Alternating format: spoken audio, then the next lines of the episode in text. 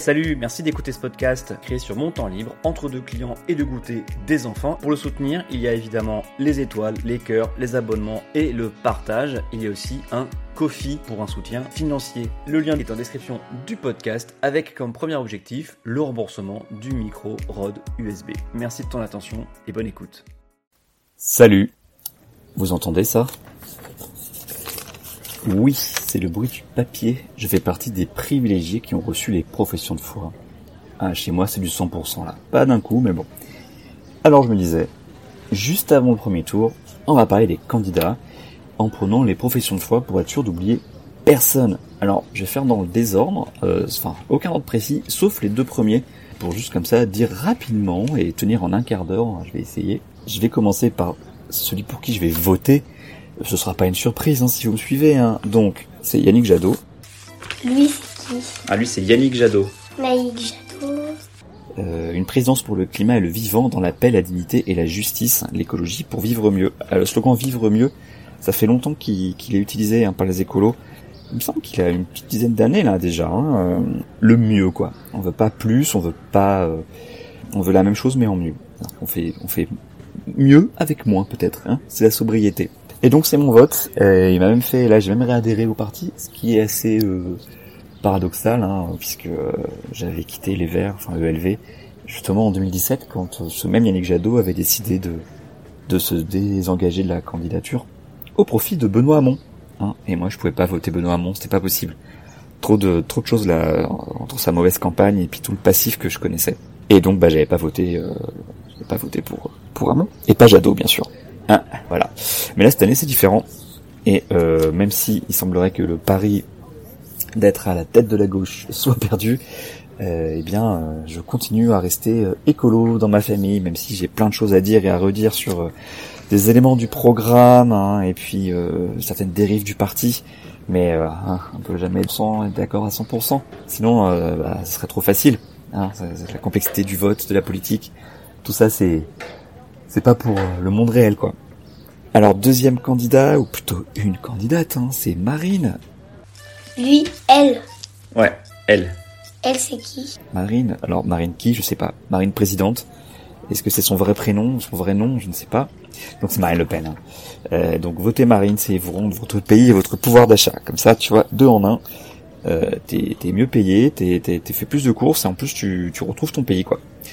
Donc avec un ensauvagement qui progresse, une migration qui a explosé. Alors c'est drôle hein, parce qu'elle est censée s'être euh, un petit peu adoucie. hein. Elle aime les chevaux, elle aime les chats. Elle sourit beaucoup, j'en ai plein de photos d'elle.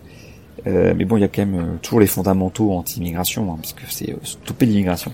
Bon, évidemment, je peux pas voter pour elle. hein. Et les petits aventureux qui pensent que euh, on peut tenter l'aventure Le Pen, qu'après tout c'est que 5 ans, et que en plus de toute façon elle aura jamais la majorité, et puis tout le pays se bloquerait, ne connaissent pas très bien la Cinquième République et ses mécanismes, euh, et, et ont un peu oublié les dynamiques électorales post-présidentielle. C'est-à-dire que depuis 2002, hein, le, candidat arrivé en tête à la présidentielle, le vainqueur, euh, il a une majorité à l'Assemblée nationale.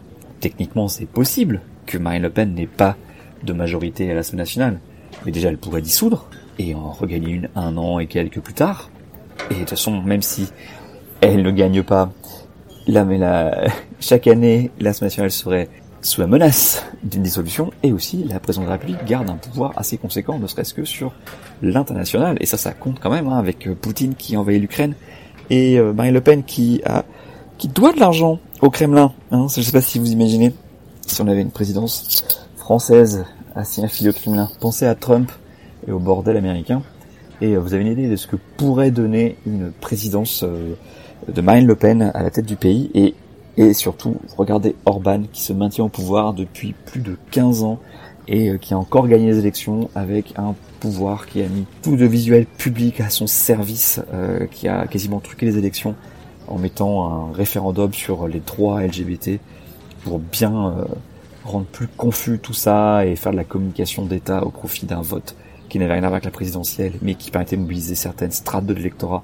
Et il a gagné contre la totalité de l'opposition, quoi. Je sais pas si vous imaginez.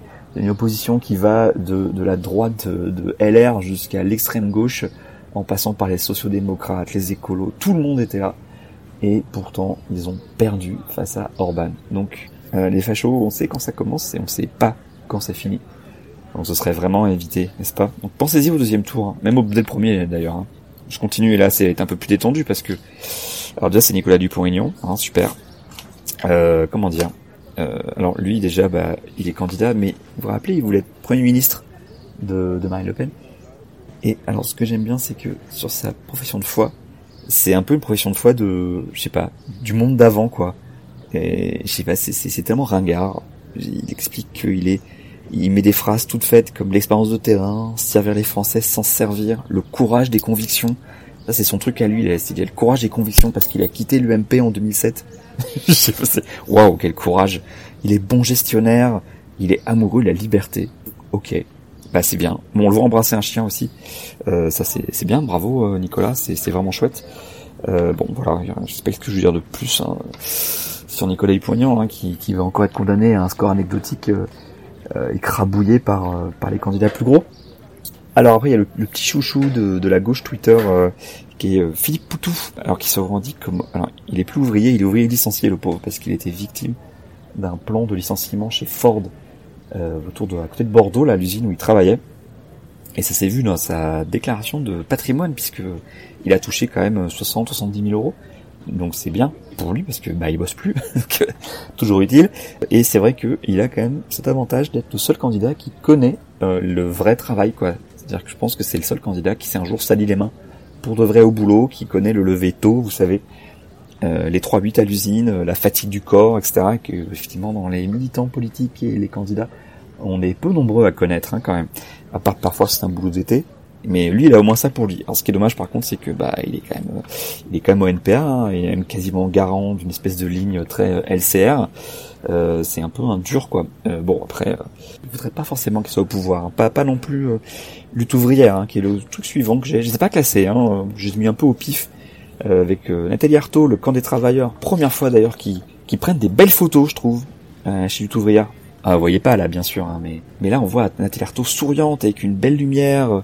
Ils ont fait un effort. Après, bon, c'est beaucoup de texte, hein, mais euh, et pour une fois ils ont fait un effort. C'est un peu euh, un peu différent de d'habitude, quoi. Un peu d'avant. Ils succombent aux sirènes de la de la communication. Ah, tout se perd, tout se perd. C'est fini le le papier jaune moins cher avec juste du texte et puis euh, éventuellement un petit médaillon photo. Ah, c'est voilà, on est en, 2022 quoi. Bon, je voterai pas pour elle non plus. Hein. Ah, là c'est Macron. Moi, lui, tu le reconnais? Emmanuel Macron. Ok. Euh, le slogan Nous tous, euh, dénoncé par certaines féministes parce qu'il n'est pas inclusif, mais bon. Eh, vous J'aime bien Macron, mais de l'écriture inclusive sur un slogan. Euh, oui, bon, une pression de foi assez bizarre, pas grand chose. C'est sûrement voulu, hein, je sais pas trop. Je, je suis assez dubitatif sur sa campagne. Après, s'il gagne, on dira que c'était une bonne campagne parce que finalement une campagne, ça se juge sur le score et sur la victoire. Hein. Euh, mais bon, c'est vrai que c'est un peu bizarre. Je pense qu'il se mord un peu les doigts d'avoir attendu aussi longtemps et de pas avoir bénéficié d'un effet de souffle d'une candidature avant l'égalité de temps de parole. Euh, C'était déclaré peut-être mi-février, il aurait bénéficié d'un peu plus de temps avant la guerre en Ukraine, tout ça.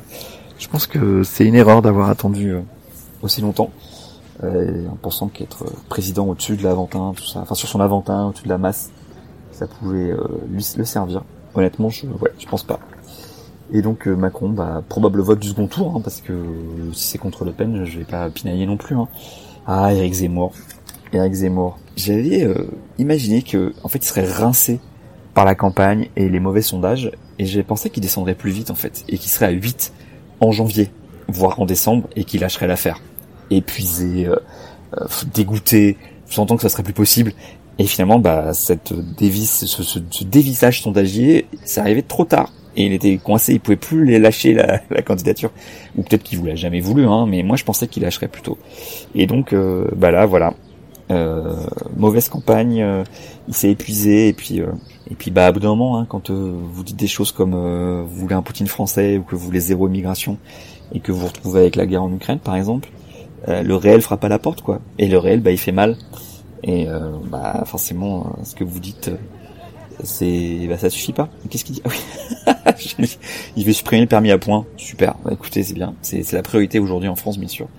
Et plafonner les amendes de stationnement à 17 euros. C'est tout à fait un projet présidentiel. Et il veut créer 60 000 places de crèche. Quelle ambition pour la France entière, 60 000 places de crèche. Euh, Eric, il y, a, il y a au moins 500 000 naissances en France par an. Je suis pas sûr que 60 000, 60 000 places. Ah, je ris, je, l'avais pas lu. Et abolir le pass sanitaire. Bah, trop tard. C'est, c'est fini là. Voilà, tant pis. Ouais, non, c'est drôle. 60 000 places de crèche, j'en reviens toujours pas. C'est ridicule. Alors Valérie Pécresse, le courage de faire. De faire quoi Je sais pas, la barre de fer. Euh, avec le petit truc en manuscrit, avec votre confiance, je me battrai pour vous de toutes mes forces. Il y a une signature de médecin Valérie Pécresse, illisible. Un pauvre Valérie. Elle a, elle a la, la campagne la plus dure. Rien lui aurait été épargné. Tu te rappelles pas de son nom? On avait vu son affiche aux élections d'avant, l'année dernière.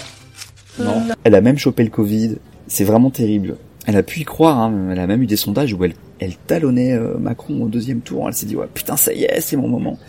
Euh, retour du clivage droite, droite, gauche, droite, droite. Ouais. Et ils sont perdus. Il y a eu le mauvais meeting, mais pire que ça, il y a, une communication euh, incohérente où Macron il est qualifié de gauchiste ou de socialiste, et en même temps, c'est le copier-coller de... Enfin, il dénonce son programme comme un copier-coller de celui de Pécresse. À un moment, faut choisir les enfants. Soit c'est un copier-coller, soit il est socialiste, mais vous pouvez pas dire les deux, quoi. Alors Pécresse est socialiste, mais ça, je crois pas. Bref, mauvaise campagne aussi, c'est terrible. Et puis, bah, prise en, en étau entre euh, entre Macron et, et, et l'extrême droite, quoi. Un peu comme le PS, euh, enfin la, gauche euh, de gouvernement, la gauche républicaine est prise en étau entre Macron et, et Mélenchon. Terrible, terrible. Un truc bien quand même qu'elle propose, hein, c'est le la défiscalisation des pensions alimentaires pour les mères seules. Ouais, j'ai découvert que c'est fiscalisé d'ailleurs. Ce qui est une honte. Euh, mais bon, passons. Euh, Anne Hidalgo, là aussi une campagne pas évidente, hein, la pauvre. Euh, rien lui aura été épargné non plus, y compris euh, Hollande en embuscade apparemment, euh, prêt à lui prendre sa place. D'ailleurs, il est pas dans, il est pas dans les soutiens de la profession de foi. Et c'est terrible de voir ce grand parti qu'est le PS faire campagne comme si c'était encore un grand parti qui allait gagner, alors qu'ils sont promis à un score euh, qui était celui habituel des écolos par exemple euh, il y a encore euh, il y a encore quelques quelques années quoi. Et c'est terrible. C'est terrible parce que ça se prend très au sérieux on sait que tout ça sert à rien. Et d'ailleurs ils, ils, mettent ensemble Changeons d'avenir en votant Anne Hidalgo les 10 et 24 avril. Je pense qu'ils y croient plus non plus mais mais ils font semblant et c'est je trouve ça terrible. Voilà hein. je suis d'une famille socialiste et je trouve ça ça terrible. Alors il reste il m'en reste trois ah, Mélenchon bah quoi Ah oui, c'est lui. ça ressemble, ça ressemble. Canchon, ça ressemble à des ronfles. D'accord. Allez. Euh, avec une drôle de photo quand même, je trouve. Euh, euh, que vous voyez pas non plus. Hein. Bon, autre monde est possible. Hop, ils ont pris un slogan altermondialiste. Hop là, ni vu ni connu. Avec des mots forts hein, comme unir notre peuple, faire la bifurcation écologique. Ah, c'est pas la transition, hein. c'est la bifurcation. vivre dignement et ni neutre ni aligné, indépendant. donc voilà, un petit concept euh, qui sent bon la, la guerre froide où il fallait euh, euh, alors c'était non aligné, vous savez, les non alignés c'était ceux qui étaient ni du bloc de l'Est ni du bloc de l'Ouest, mais qui souvent ont quand même dû choisir l'un ou l'autre parce que c'était compliqué quand même. Prenez vos livres d'histoire, euh, conférence de Bandung, hein, pense des non alignés. Et bon là, il veut être indépendant en prenant position alors du, comme Général de Gaulle, François Mitterrand et Jacques Chirac. Alors ouais, mais pas vraiment quoi. C'est pas parce que Jacques Chirac s'est opposé à l'invasion de l'Irak euh, en 2002 que qu'il était non aligné quoi. On n'arrêtait pas de dire justement qu'on était encore des alliés des États-Unis, que en tant qu'amis on disait les choses comme elles étaient. Je sais ce qu'il proposerait euh, Mélenchon si euh, la Russie envahit la Pologne par exemple. Est-ce qu'on reste non aligné Je sais pas. Hein, on voit qu'on sort de l'OTAN, donc on n'a plus besoin d'eux. On n'est plus dépendant de, des alliances. Bref, Bon, à Mélenchon, c'est mon vote, hein, mais face à Le Pen, quoi, si jamais euh, ça se produit. Voilà. Ah, Fabien Roussel, le petit Fabien. Euh, J'étais pas sûr qu'il irait jusqu'au bout de sa candidature, avec un joli petit dessin de la France euh, dedans. Euh, la surprise, hein, à gauche, euh, cinq raisons de voter Fabien Roussel. Alors, je sais pas pourquoi, c'est entre guillemets, comme c'est des gens qui le disaient. il défend notre pouvoir d'achat, l'alimentation et notre tranquillité. On peut lui faire confiance, ok. Avec lui, le monde du travail sera respecté. Il est humain, il parle à tout le monde. Et c'est l'avenir pour la gauche, pour la France.